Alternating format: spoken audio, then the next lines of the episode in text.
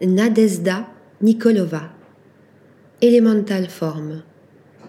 Artiste croato-bulgare américaine, basée à Oakland, en Californie, Nadezhda Nikolova a étudié les procédés d'impression phototrophique capturant l'énergie lumineuse du XIXe siècle à l'Université du Kentucky et au George Eastman Museum.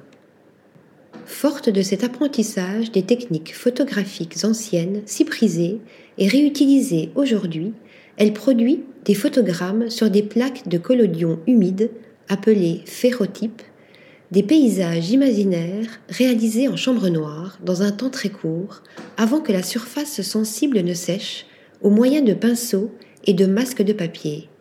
À la frontière de la photographie et du dessin, cette pratique, associant au processus photographique le geste pictural, trouble notre perception de l'image, semblant flotter entre deux eaux ou stagner dans un espace latent. Dessinant d'ondoyantes coulées de noir saturé ou cendré, de blancs immaculés ou piqués, les plaques assemblées pour créer de larges compositions décomposent les formes élémentaires des paysages, pour reprendre le titre de sa série, Elemental Form, en séquence, comme pour arrêter ou rendre tangible le temps et démultiplier ou réarticuler l'espace. Dans ces paysages synthétiques et texturés, on pense aux grands étagements désertiques de Georgia O'Keeffe.